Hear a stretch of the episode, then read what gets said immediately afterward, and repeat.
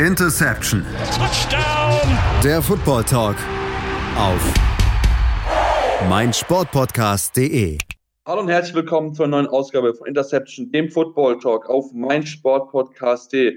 Mein Name ist Sebastian Müllhoff und wir haben es in der letzten Folge angekündigt. Wir wollen uns nach dem Fantasy-Football-Ausflug mit der NFL beschäftigen, jetzt ein bisschen mehr reingehen und uns mit den Teams, mit den Divisions beschäftigen und machen heute den Anfang in unsere Saisonvorschau und fangen mal an in der AFC North, beschäftigen uns dort mit den Teams und ähm, das haben wir nicht allein, sondern mit drei Experten eingeladen. Das ist einmal Moritz May. Hallo Moritz.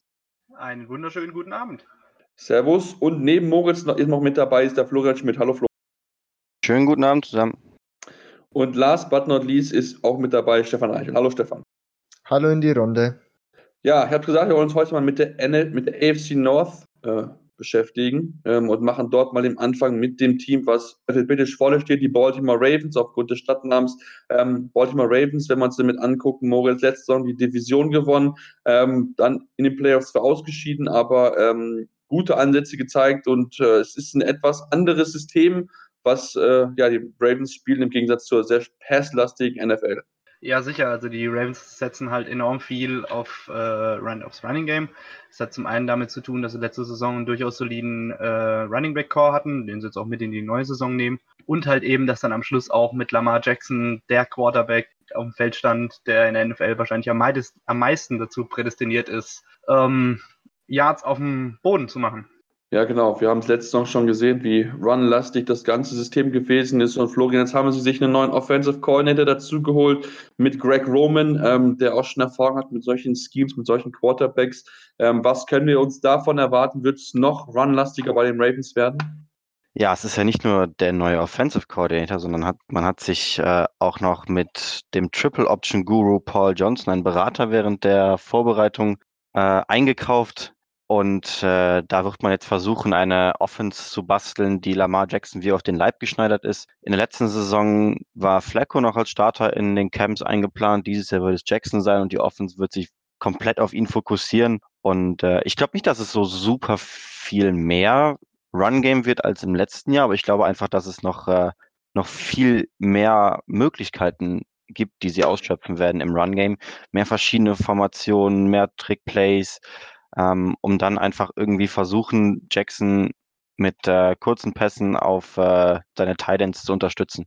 Genau, Titans mit Sicherheit das Thema. Man hat letztes Jahr zwei gedraftet mit Hayden Hurst und Michael Andrews, die man ein bisschen eingesetzt hat. Letzte Saison, finde ich, kann man noch ein bisschen mehr machen. Ansonsten, Stefan, wenn wir uns das Wide Receiver Core angucken, der Baltimore Ravens, ähm, ja, das sind viele Namen mit dabei, aber ähm, so wirklich proven Number One Receiver haben wir da keinen.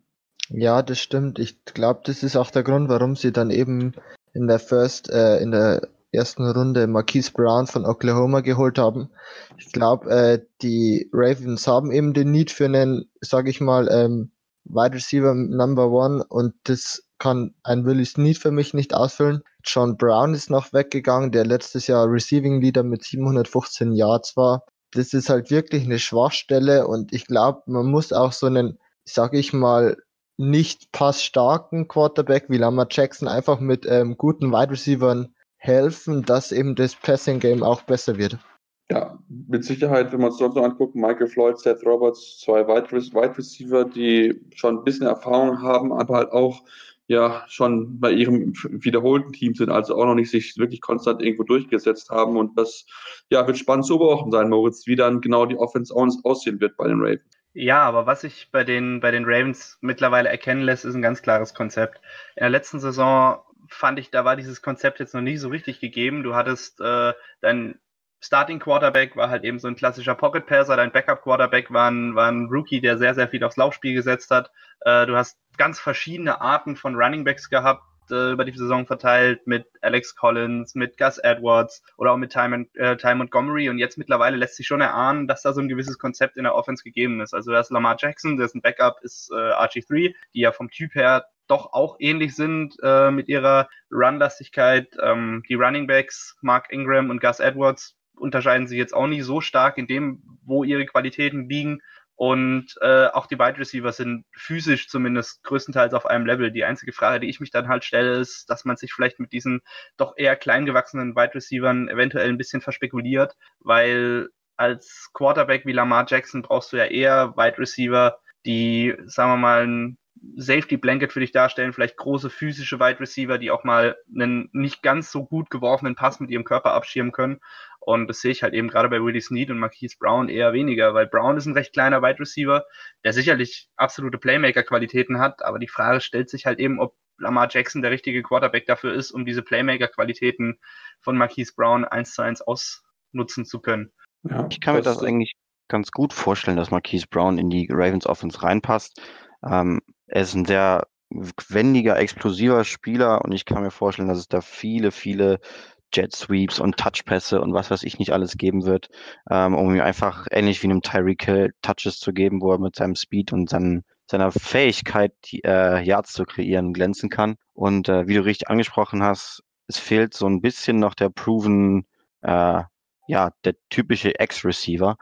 Ähm, aber da haben sie ja dann in der sechsten Runde war es, glaube ich, Miles Boykin gedraftet, Receiver von Notre Dame, der so ein bisschen das Anforderungsprofil hast, passt, sehr groß, aber trotzdem ein Riesenathlet, ähm, großer Catch-Radius, aber halt einfach noch zu inkonstant.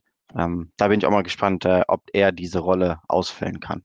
Ja, da haben wir auf jeden Fall ein genaues Auge drauf. Natürlich auch dann auf die O-Line. Ich habe gelesen, dass sie in Training Camps viele Runden mit Platz drehen mussten, weil sie immer wieder False Start Strafen produziert haben. Und da ist John Harper ja wirklich konsequent in seinem Umgang mit.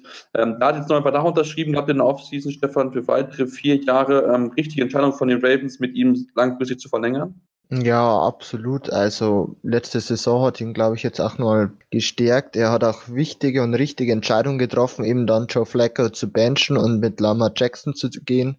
Ich glaube, das hat dem Team auch klar, letztes Jahr hat die Defense viele Spiele für sie entschieden, aber hat ihnen trotzdem sicherlich einen Boost gegeben, einfach, dass eben Lama Jackson eben der neue äh, Starting Quarterback ist ähm, und ist definitiv einer der besten ähm, Coaches der Liga und deshalb ist es für mich die richtige Entscheidung. Und wenn man zukünftig eben Planungssicherheit mit den Coaches und mit den Coordinators, dann kann man auch einen Lama Jackson viel besser einbinden und auch die ganze Offense.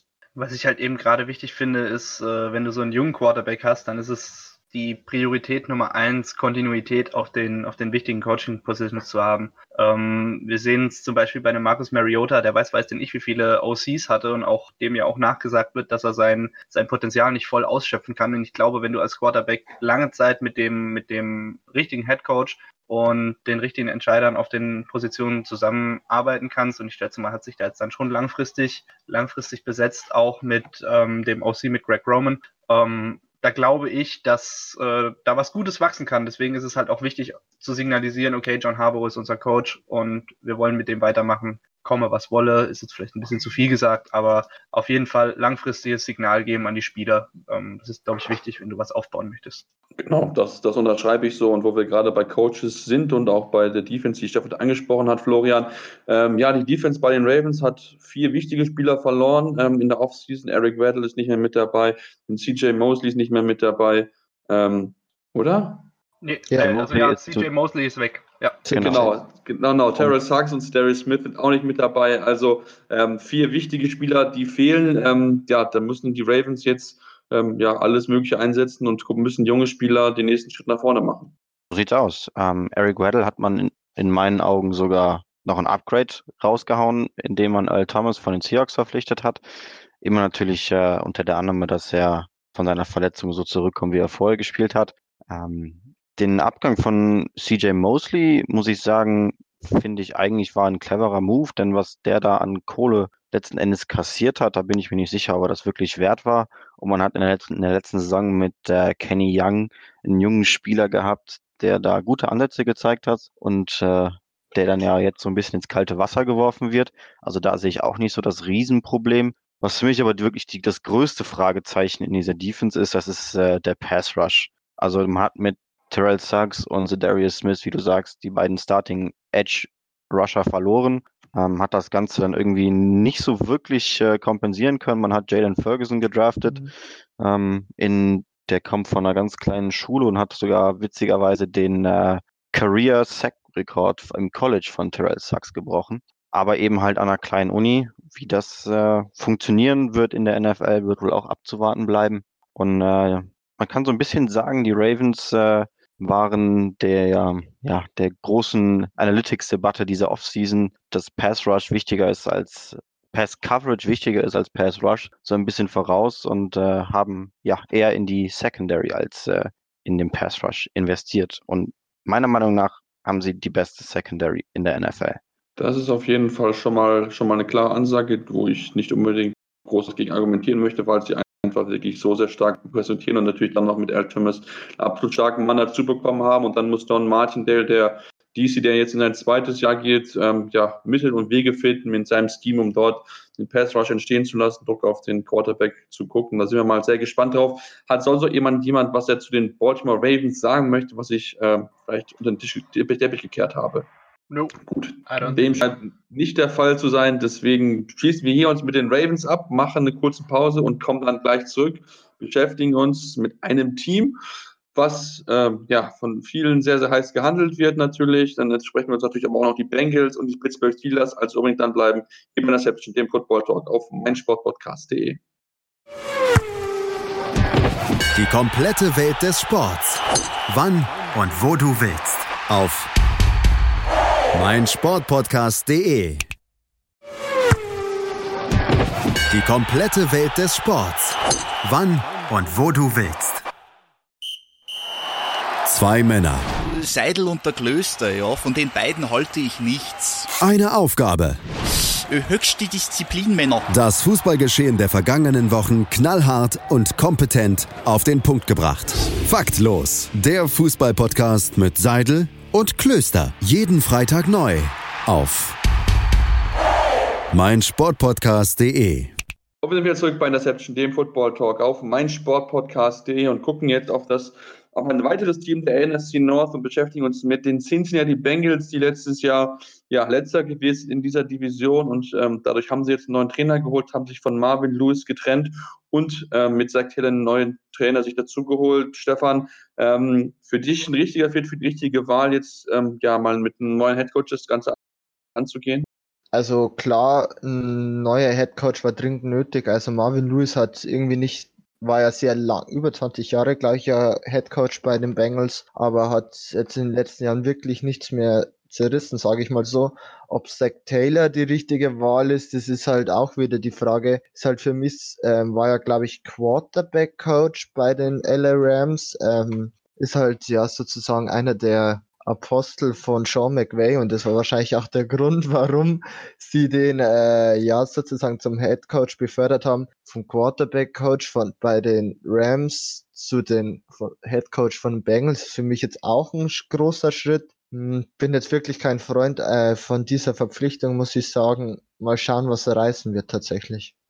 Wenn man sich mal seine, seine Historie anguckt, die weiß ich nicht, die spricht jetzt auch nicht gerade zwingend für ihn. Also in einem wirklich Verantwortung, also einem großen verantwortungsvollen Posten in der NFL war er in der Saison 2015, aber ja. da auch nicht besonders lange. Da war er nämlich Interim OC bei den Miami Dolphins. Dolphins. Mhm. Ähm, und ansonsten vier Jahre Texas AM, zwischendrin nochmal ein Jahr Cincinnati als OC, also am College, nicht die Bengals, sondern die Bearcats. Und ja, dann halt eben zwei Jahre Rams unter Sean McVay, von dem man sicherlich viel lernen kann, aber ich halt besonders, also nicht besonders viel davon, äh, einfach einen, einen, Coach zu holen, weil er mal mit irgendjemandem zusammengearbeitet äh, hat, der ganz gute Arbeit leistet. Von daher schwierig. Vielleicht bringt er da eine neue Philosophie rein. Ähm, Gerade dieses, dieses moderne Coaching, das er vielleicht auch von Sean McVay ein bisschen adaptieren kann, aber so richtig hundertprozentig traue ich dem Braten dort noch nicht. Ja, es war ja so ein bisschen so, so ein Trend, ne? jemanden zu holen, der irgendwie mal was mit Sean McVay zu tun hatte in der Offseason. Ähm, aber das kann man auch an anderen Stellen ein bisschen weiter diskutieren. Ähm, wenn wir dann gucken, jetzt mal aufs Team Florian, uns mit den Bengals beschäftigen, da müssen wir auch über jemanden reden, der ja auch schon noch sehr lange mit dabei gewesen ist, und zwar Quarterback Andy Dalton.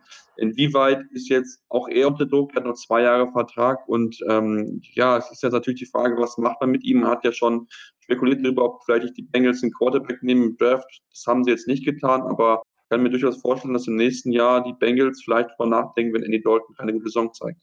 Ich habe das ja in unserem Redraft schon so ein bisschen durchblicken lassen, ähm, wo ich den Bengals da Jameis Winston angedreht habe, dass ich nicht so der Riesenfan von Andy Dalton bin. Und äh, ehrlich gesagt erwarte ich da auch gar nicht so, gar nicht eine große Verbesserung oder einen Schritt nach vorne. Ähm, Andy Dalton ist ein unterdurchschnittlicher QB, das hat er jetzt über mehrere Jahre ähm, bewiesen, dass das so sein, sein Ceiling ist. Wenn ich mir dann die Offensive Line angucke, hinter der er spielen soll, da wird es mir schon Angst und Bange, wenn ich da nur daran denken würde, dahinter in der Pocket zu stehen. Left Tackle Cordy Glenn, okay, kann man vielleicht noch mitarbeiten. Center Billy Price, Rookie im letzten Jahr gewesen, keine so gute Saison gespielt, aber da hat man vielleicht noch ein bisschen Hoffnung.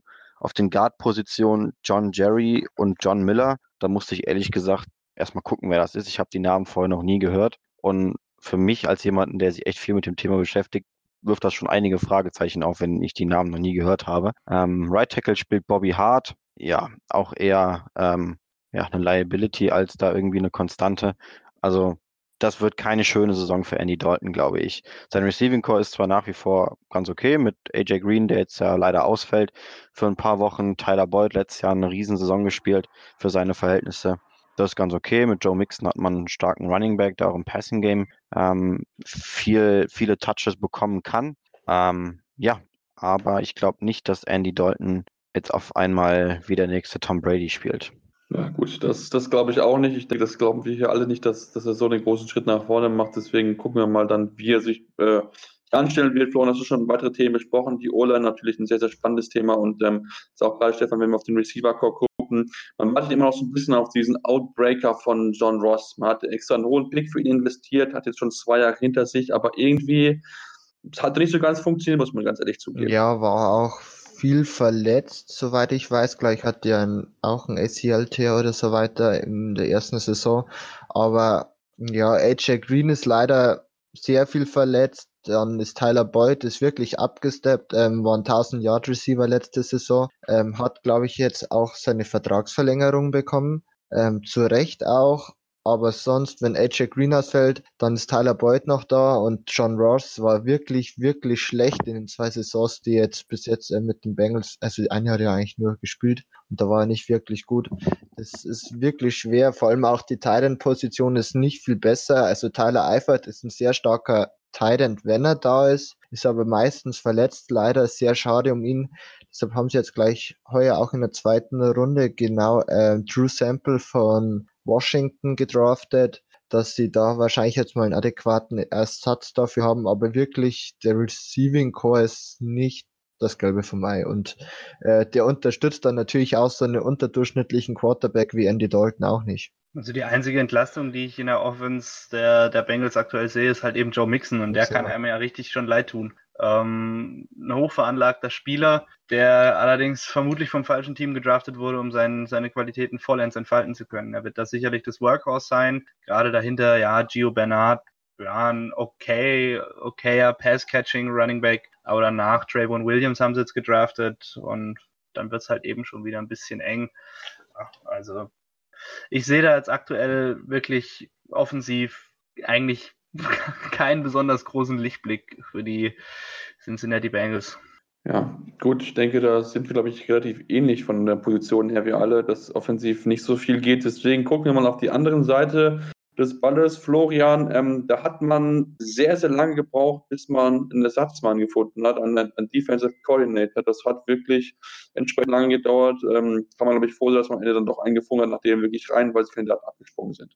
Ähm, ja, ist irgendwie alles nicht so ideal gelaufen, hat ja auch ewig gebraucht, bis man dann äh, Zach Taylor als neuen Coach endlich vorgestellt hat und dadurch, dass man halt so lange mit dem Head Coach gebraucht hat, hat sich das im Anschluss daran auch lange hingezogen, bis man dann endlich äh, den neuen DC gefunden hat. Ähm, jetzt ist mir der Name gerade entfallen, müsste mir vielleicht gerade einmal kurz aushelfen. Lou An Anarumo. Ja, wahrscheinlich liegt es daran, dass äh, er bisher noch nicht so auf der Bildfläche sich zu ja, erkennen gegeben hat, dass mir der Name ein bisschen entfallen war. Ähm, ich bin mal gespannt, was wir für eine Defense von ihm sehen.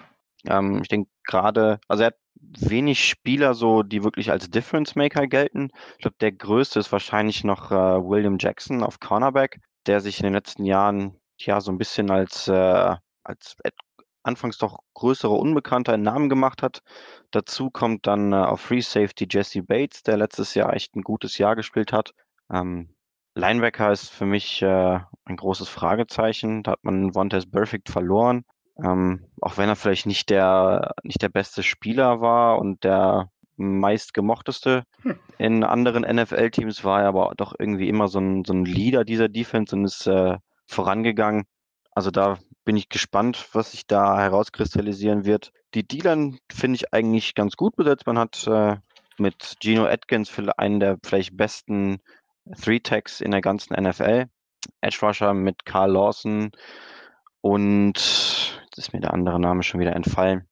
Ähm, Meinst du Carlos Dunlap? Carlos Dunlap spielt doch, glaube ich, auch eher Interior, oder? Oder meinst du Gene Atkins?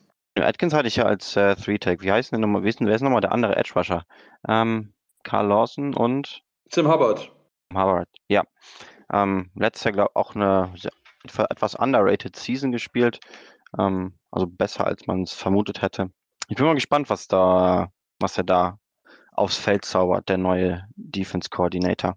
Vor allem ja, da bin ich sehr gespannt auf Stefan. Ja, die Bengals waren ja die drittschlechteste Defense ähm, in der NFL und sie haben sich wirklich nicht verbessert, eher noch verschlechtert. Ähm, mit dem Abgang von Wantas Perfect kann man kann ja halten von ihm, was man will, aber er hat der äh, Bengals Defense schon geholfen.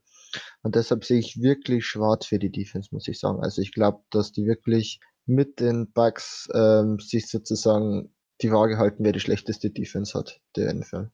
Ja, ich bin da auch sehr gespannt, gerade Moritz, wenn wir Lineback sprechen. Ähm, Stefan hat schon gesagt, Montes Perfect ist weg. Gut, der hat zwar sowieso immer mindestens mal vier Spiele pro Saison gesperrt, aber auch trotzdem wurde dann nicht wirklich viel gemacht, um diesen Korb zu stärken, sodass man da vielleicht mal ja, ein Problem angeht im Endeffekt. Allgemein so Free Agent Signings ist jetzt nicht so das Thema gewesen bei den Bengals. Jo, also wirklich, die haben ja original gar nichts gemacht in der Free Agency, um irgendwie ihre, ihre Needs zu decken.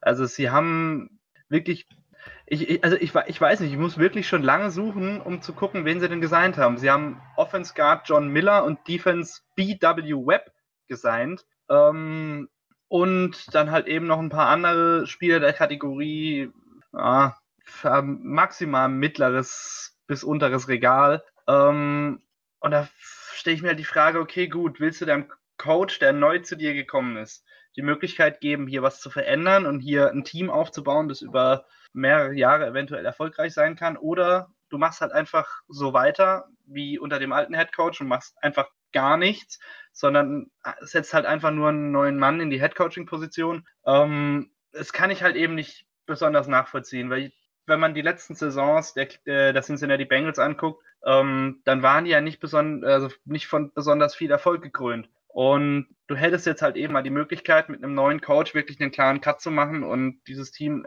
mehr oder weniger neu aufzustellen. Dafür sind natürlich Abgänge und Zugänge nötig. So, ähm, wenn ich mir jetzt allerdings angucke, was die, was die Cincinnati Bengals in Free Agency, in der Free, in der Free Agency gemacht haben, dann sieht das nicht nach äh, Neustart aus. Das sieht das eher aus wie, ja, machen wir halt einfach mal so weiter, irgendwie wird es schon passen. Und ich glaube, das ist die total falsche Herangehensweise, um, um eben ein erfolgreiches NFL-Team auf die Beine zu stellen. Und für ein Team, das letzte Saison 6 und 10 gegangen ist, ist es halt auch wirklich fragwürdig zu sagen, okay, gut, wir sind zufrieden mit dem Kader, wir wollen irgendwie so weitermachen. Also sehe ich halt eher nicht, muss ich sagen, weil, wie gesagt, also Verbesserungen im Kader sehe ich da nicht. Eher naja, Sack vor Tour. Ja, das habe ich mir auch aufgeschrieben, muss ich ganz ehrlich zugeben. Aber da wollen wir vielleicht später auch mal gucken, wenn wir zum Ende der Division mal so ein bisschen mit einer kleinen Prediction beschäftigen, wie so ja, die Division am Ende aussehen könnte. Ähm, wollen jetzt einmal kurz Pause machen und zu dem Team kommen, was das momentan am heißest gehandelte Team ist und wollen uns damit beschäftigen, ob diese Hype for Real ist. Deswegen bleibt dran hier bei Interception, dem Football Talk auf meinsportpodcast.de. 100 Prozent Sport. Jederzeit auf Abruf. Auf meinsportpodcast.de. Willkommen bei meinsportpodcast.de. Wir sind Podcast. Wir bieten euch die größte Auswahl an Sportpodcasts, die der deutschsprachige Raum so zu bieten hat. Über 20 Sportarten. Mehr als 45 Podcast-Serien über 9000 veröffentlichte Podcasts und über 5 Millionen Podcast-Downloads allein im Jahr 2018. Wir sind Podcast. Wir sind meinsportpodcast.de. Und wir sind wieder zurück bei Interception, dem Football Talk auf meinsportpodcast.de. Mein Name ist Sebastian Müller, bei mir ist immer noch Florian Schmidt, Moritz May und Stefan Reichel. Und wir beschäftigen uns jetzt mit dem Team, was diesen Offseason die meisten Hype bekommen hat, den meisten Love und ähm, das schon als, ich glaube, sechs bestes Team oder sechs beste Wettquote in der AFC für den Super Bowl hat. Genau, ihr habt es richtig erraten, die Cleveland Browns soll es jetzt gehen. Und ähm, ja, das hat einfach alles damit zu tun mit einem neuen Quarterback, mit einem Befreiung von Hugh Jackson. Und ähm, ja, wollen wir uns mal erstmal mit Baker Mayfield beschäftigen, Moritz. Ähm, ja, er hat wirklich so ein bisschen die Browns wach geküsst, ähm, hat dafür gesorgt, dass man mal mehr Spiele gewonnen hat als eins. Auch schon großer Gewinn gewesen für diese Franchise. Ja, sicher. Also allein, also er als Quarterback an sich ist schon ein großer Gewinn für die Franchise. Allerdings meiner Meinung nach der viel größere Gewinn für die Franchise ist das, was Baker Mayfield neben dem Platz mitbringt. Der bringt in dieses Team eine absolute Siegermentalität. Also Baker Mayfield, ich bin ja, bin ja ein großer Baker-Fan, muss ich sagen, ähm, der ist halt diese Personifikation dieses Stehaufmännchens. Und ähm, als Walk-On ans College gekommen, ich glaube zweimal Walk-On gewesen, sowohl in Texas Tech als auch bei, bei Oklahoma. Ähm, immer wieder dann hochdekorierte Starter gebencht und der ist halt eben genau das, was diese Franchise aktuell braucht. Außerdem bringt er dir halt auf dem Spielfeld eine absolute Siegermentalität mit ähm, und ja, er ist zweifelsohne auch ein super Quarterback mit einer Wahnsinns-Accuracy und äh, sein einziger Nachteil ist vielleicht seine Größe. Ähm, aber ich glaube, Baker Mayfield ist genau das, was dieses Team gebraucht hat. Ja, von der Geschichte auf jeden Fall passt es irgendwie wirklich sehr, sehr gut. Du hast angesprochen, als Walker zweimal zum College gewesen. Also von daher diese, ich glaube, das haben sie einfach zwei, zwei Leute oder zwei Sachen gefunden, die sich gesucht haben im Endeffekt. Deswegen bin ich ja sehr gespannt darauf, wie er dann in seinem ersten Jahr als vollerwertiger Starter ähm, sein wird. In letzter ist er ja während der Saison erst zum Starter geworden und nicht von Anfang an. Ähm, und hat natürlich eine Offense mit dabei, Florian die ist schon wirklich richtig, richtig gut. Nick Chubb als Running Back, Kareem Hunt, der zwar erst so gesperrt ist, aber dann zurückkommen wird, Jarvis Landry, David Njoku, OBJ, äh, Rushhold Higgins, also da sind viele, viele Playmaker mit dabei, vielleicht sogar zu viele. Ich denke, dass man nicht zu viele Playmaker haben kann. Ähm, ich finde, das Ganze fängt aber allein schon äh, beim neuen Head Coach an und das ist der gute Freddy Kitchens, der letztes Jahr als Offense Coordinator interimsmäßig übernommen hat und der quasi Baker alle Steine, die ihm Hugh Jackson vorher aufgeladen hat, von den Schultern genommen hat und ihn einfach sein Ding hat machen lassen, ihm über cleveres Playdesign einfach noch eine extra Waffe quasi im Scheme dazugegeben hat. Und das hat wunderbar funktioniert. Daraufhin hat er dann zu Recht, wie ich finde, den Head Coach Job über Greg Williams bekommen. Als Offense Coordinator konnte man äh, Todd Monken verpflichten, ein absoluter Verfechter des Passing Games. Der war vorher bei den Bucks und hat dort äh, ja mit einem, nennen wir es mal, unkonstanten Jameis Winston es geschafft, Jahr für Jahr eine starke Passing Offense äh, zu produzieren. Ich glaube, dass das auch ein super cooles Duo werden kann aus Kitchens und Monken, die dann da wirklich Baker alle Möglichkeiten geben, mit diesen erstklassigen Receivern, die es ja nun einfach sind, ähm, ja, durch die NFL-Defenses zu flügen. Also da bin ich echt, echt sehr gespannt, wie sich das in der kommenden Saison gestalten wird. Ja, ich bin, bin auch sehr, sehr gespannt auf und gerade wo du schon Freddy Kitchens angesprochen hast, ähm, mache ich mal meinen Take zu Freddy Kitchens. Der ein oder andere wird es auch schon wissen und auch schon gehört haben in dem Fan-Podcast damals.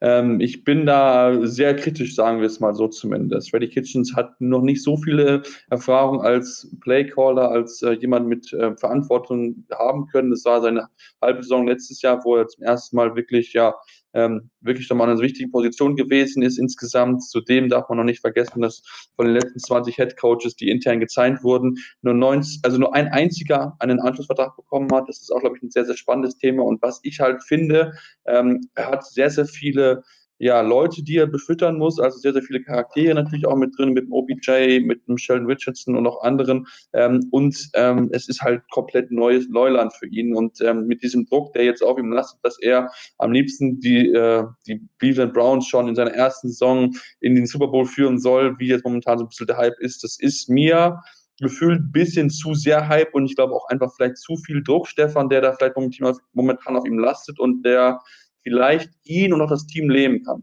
Ja, das glaube ich auch. Also der Hype ist ja echt brutal. Also wenn man so sieht, äh, was sich in den sozialen Netzwerken da für Aussagen tümmeln und dann eben Super Bowl wieder schon sozusagen, ich würde nicht sagen erwartet, aber schon irgendwie so ähm, ist schon jetzt im Blickfeld der Browns-Fans, die sich vor zwei Jahren noch über jeden einzelnen Sieg gefreut haben. Ähm, aber andererseits muss man halt auch ein bisschen verstehen, also klar, OBJ und Jarvis Landry, die waren schon ähm, College zusammen ähm, bei LSU, glaube ich, ähm, sind einfach ein Dream Duo und ich meine, die Defense hat sich meiner Me Meinung nach auch verstärkt. Also für die kann schon was gehen, aber ich glaube, es wird halt nicht zum Super Bowl reichen. Ist halt schwierig, was auch intern die äh, Erwartungshaltung eben an einen Freddy Kitchens ist. Genau, jetzt gab es ja auch ähm, Gerüchte oder beziehungsweise ein ehemaliger Coach der Browns der O-Line-Coach, der geschasst worden ist, Bobby Wiley, ähm, der entlassen wurde, ist gemeinsam mit, ja, mit, mit Williams damals. Ähm, und ähm, er hat halt gesagt, dass es für ihn ein Schock gewesen ist, weil ihn für ihn Greg Williams derjenige gewesen ist, der die Wende geschafft hat mit den Cleveland Browns und ähm, hat selbst auch gesagt, dass Freddie Kitchens gar nicht verantwortlich war. Dafür war das Baker Mayfield den Schritt nach vorne gemacht, sondern der Quarterback-Coach Kenny Zampisi, der ebenfalls auch gegangen ist. Also ähm, ja, bin wirklich sehr, sehr gespannt auf dieses ganze System, wie das aussehen wird und ähm, habe auch so ein bisschen Bedenken, wenn ich jetzt auf die O-Line gucke.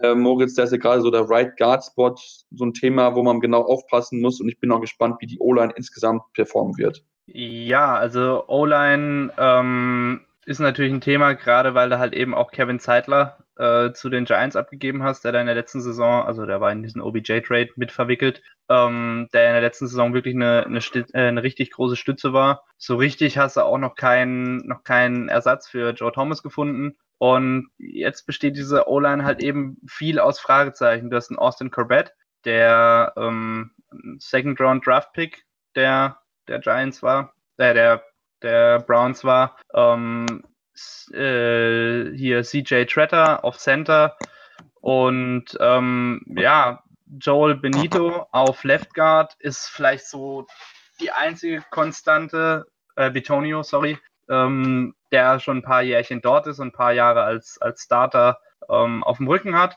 mit sechs Jahren NFL-Experience. Ähm, aber ansonsten sind da halt eben auch viele Fragezeichen. Ne? Also klar, Chris Hubbard hat auch sechs Jahre NFL-Experience, ähm, ist aber auch frisch im Team, erst seit 13. März bei den, bei den Browns. Deswegen die O-Line ist für mich noch so ein Fragezeichen, wo man halt eben nicht weiß, wie es gehen wird. Du kannst mit Austin Corbett einen super Draft-Stil gelandet haben, wenn du den in der zweiten Runde bekommst. Kann aber auch ähm, der nächste Eric Flowers werden. Ja, und genau das wird, wird die Saison zeigen. Ähm, wenn wir uns weiter gucken auf die Defense, die sieht ja auch sehr gut das darf man nicht vergessen. Der, äh, gerade die Secondary ist sehr, sehr tief besetzt. Ähm, gibt es sogar Leute, die meinen, dass vielleicht so die tiefste Secondary in der ganzen NFL siehst. Ähm, wie siehst du insgesamt die Defense? Ist es vielleicht sogar noch ein bisschen besser als die Offense?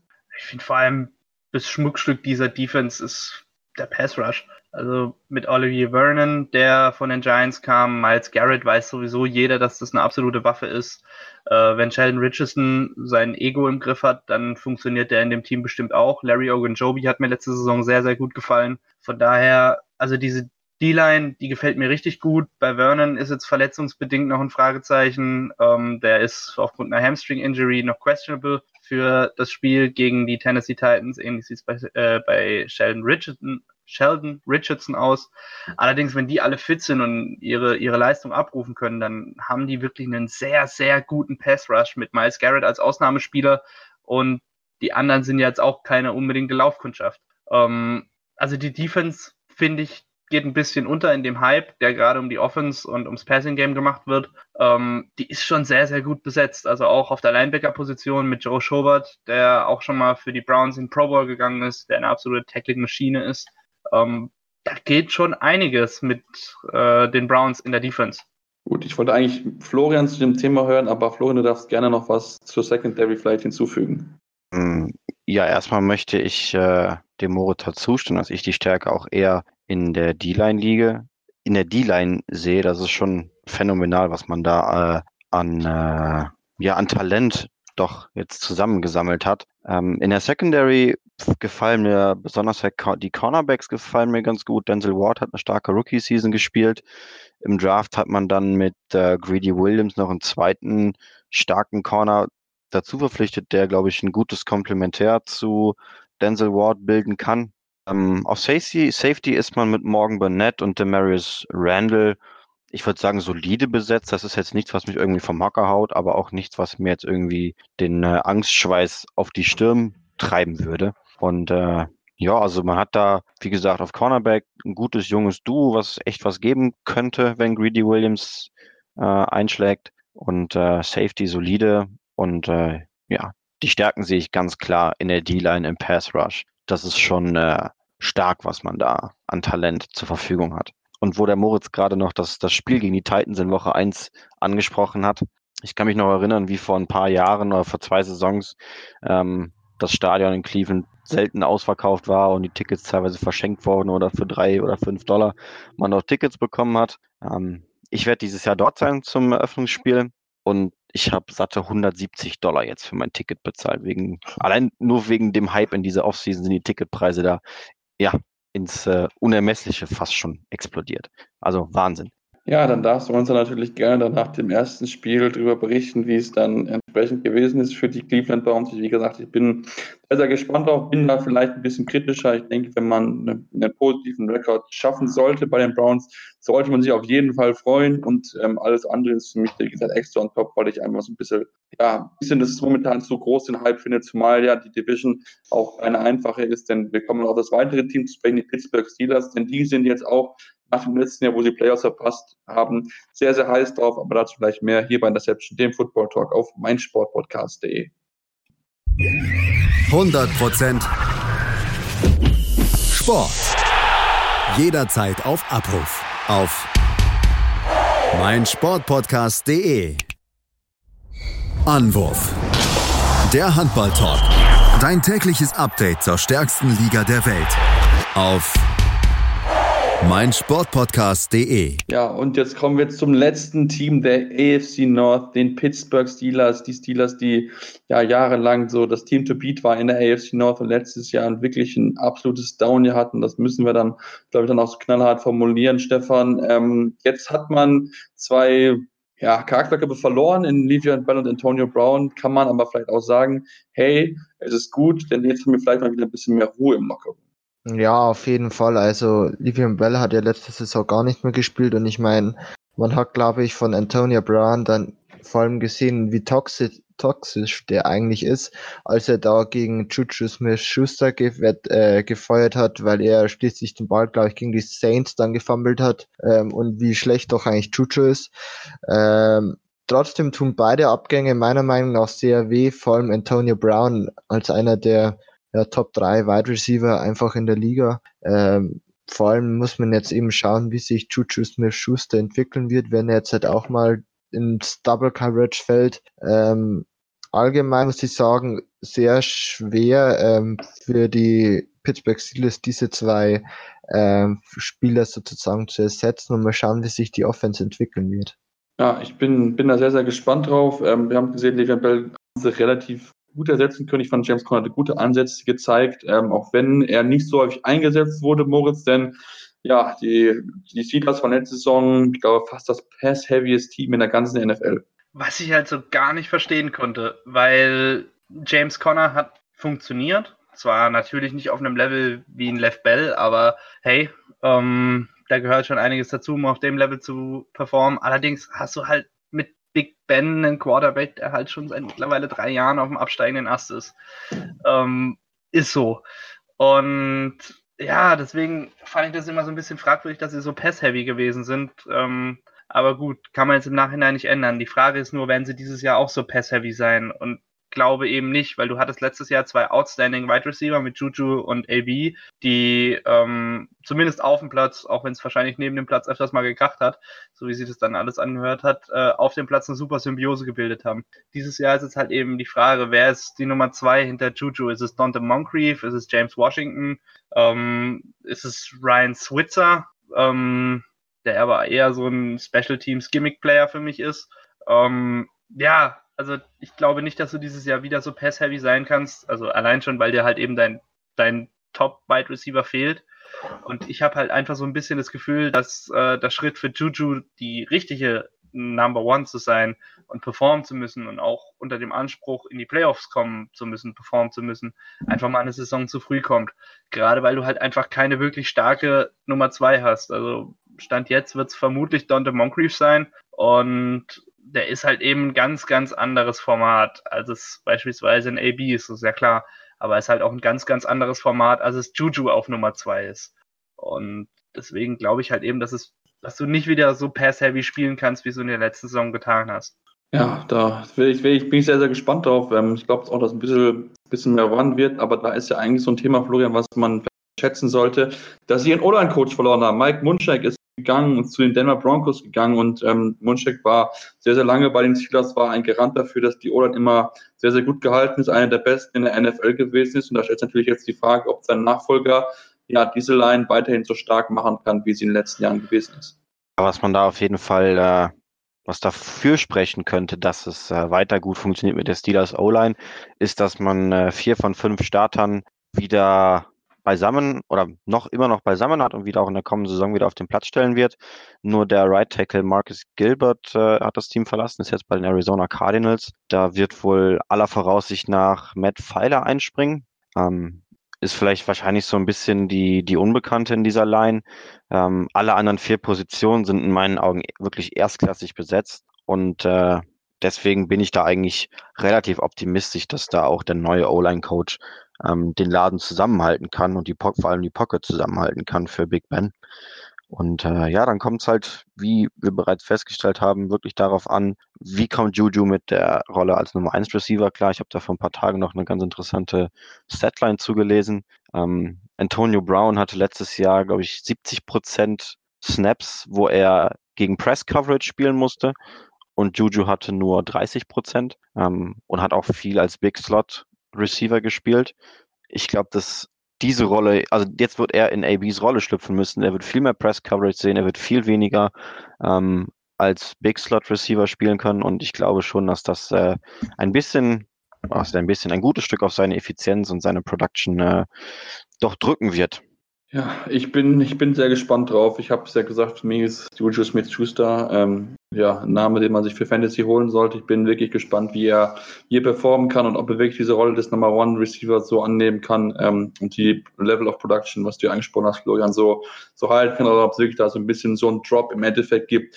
Ja, Stefan, kommen wir zur Defense. Ähm, und da müssen wir natürlich über den Pass Rush sprechen. Wenn wir uns mal angucken, die letzten zwei Jahre haben die Steelers über 100 Sex produziert. Und das ist ja weiterhin eine große Domäne der Steelers. Ja, also vor allem äh, TJ Watt hat für mich brutalst eingeschlagen, ähm, dafür, dass der erst am Ende der ersten Runde gegangen ist und keiner wirklich so mit ihm gerechnet hat, dass er wirklich so stark werden wird, ist der echt brutalst äh, gut geworden, muss ich sagen. Ähm, interessant ist ja auch, dass ähm, sie einen meiner Lieblingsspieler ähm, Spieler aus dem Draft danach auch noch gepickt haben, Devin Bush von Michigan, brutaler Linebacker, ähm, vielleicht nicht so als äh, Pass Rusher, aber ähm, allgemein muss ich sagen, ist die Defense ähm, vielleicht nicht Elite, aber auch nicht so schlecht, wie glaube ich äh, viele sie vermuten würden. Und ich denke mal, dass die ja so ein klassischen Mittelfeld landen wird. Ja, ich bin auf Devin Bush sehr gespannt, muss ich zugeben. Ähm, er wird ja so ein bisschen so gehandelt als Nachfolger von Ryan Chazier und Moritz, wenn man ihn dort mitfinden sollte, das wäre natürlich sehr, sehr gut, weil dann hat man wirklich wieder so ein, ähm, äh, ja, so ein, so ein Anker in der Mitte, der dann da stehen kann, der so ein bisschen dann aufpassen kann, einfach eine wichtige Rolle einnehmen kann. Definitiv. Also, ähm, das hat man letzte Saison in der Defense halt eben auch gemerkt, wie sehr dir Ryan Chazier fehlt. Ähm, ist natürlich eine extrem tragische Geschichte mit ihm, klar. Ähm, allerdings glaube ich wirklich, dass Devin Bush diese, diese Fußstapfen erfüllen kann. Also er hat mir bei, bei Michigan wirklich sehr, sehr gut gefallen. Ähm, hat auch zu Recht einige Awards dort gewonnen am College. Ähm, und er ist halt einfach extrem schnell, extrem stark in seinen Tackles und ich glaube, der kann halt eben auch diese, diese Rolle dieses ordnenden Mittellinebackers in der Defense der Steelers einnehmen.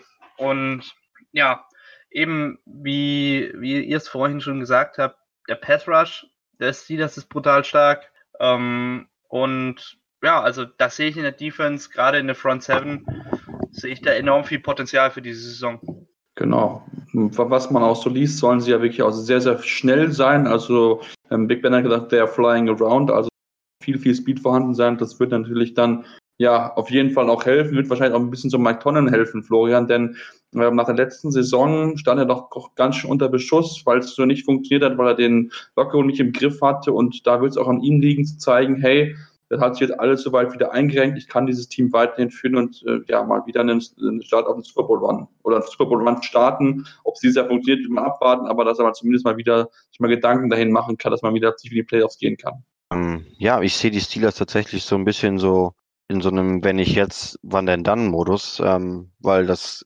Fenster, das ominöse, ähm, in dem man um den Super Bowl mitspielen kann, das schließt sich in meinen Augen für die Steelers. Ben wird nicht mehr jünger.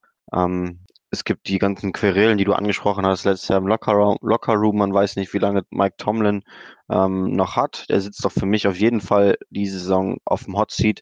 Und ähm, ja, es könnte eine richtungsweisende Saison für die Zukunft des Steelers werden. Also ich widerspreche dir da mal ein kleines bisschen. Ich sag, dass die, dass das Fenster der Steelers seit letzter Saison zu ist. Also da muss jetzt erst nochmal, da müssen grundlegende Veränderungen her, bevor die wieder um den Super Bowl mitspielen müssen. Das fängt beim Quarterback an. Ich bin der Meinung, Big Ben ist A, spielerisch nicht mehr auf dem Level, ähm, ein Quarterback zu sein, der sein Team alleine in die Playoffs führen kann und oder alleine in den Super Bowl führen kann. Und B, ist er mir halt auch mittlerweile, also ich glaube, der hat auch ordentlich Standing im Team verloren durch dieses mimosenhaftige, ich höre auf, ich mach weiter, ich höre auf, ich mach weiter. Ähm, deshalb glaube ich halt, dass das Fenster der Steelers erst dann wieder aufgeht, ähm, wenn sie einen jüngeren, besseren Quarterback haben als Big Ben. Ja, ich bin sehr gespannt. Die Grüße gehen auf jeden Fall aus an den Kollegen Hans-Peter. Ähm, als Die Hard Steelers-Fan wird er mit Sicherheit gerade genau zugehört haben, was wir über die Steelers, über sein Lieblingsteam gesprochen haben. Ähm, ich bin wirklich sehr, sehr gespannt darauf, wie das ausgehen wird. Jetzt kommen wir mal so ein bisschen zu, ja, zu unserer Prediction, wie denn ähm, ja, die Division am Ende aussehen wird. Stefan, ähm, du darfst anfangen, darfst uns deine Reihenfolge der Teams präsentieren. Hm, also Nummer vier ist ganz klar, ähm, sind die Bengals, ähm, drei dann die Steelers. Ich glaube nicht, dass sie es heuer in die Playoffs schaffen werden.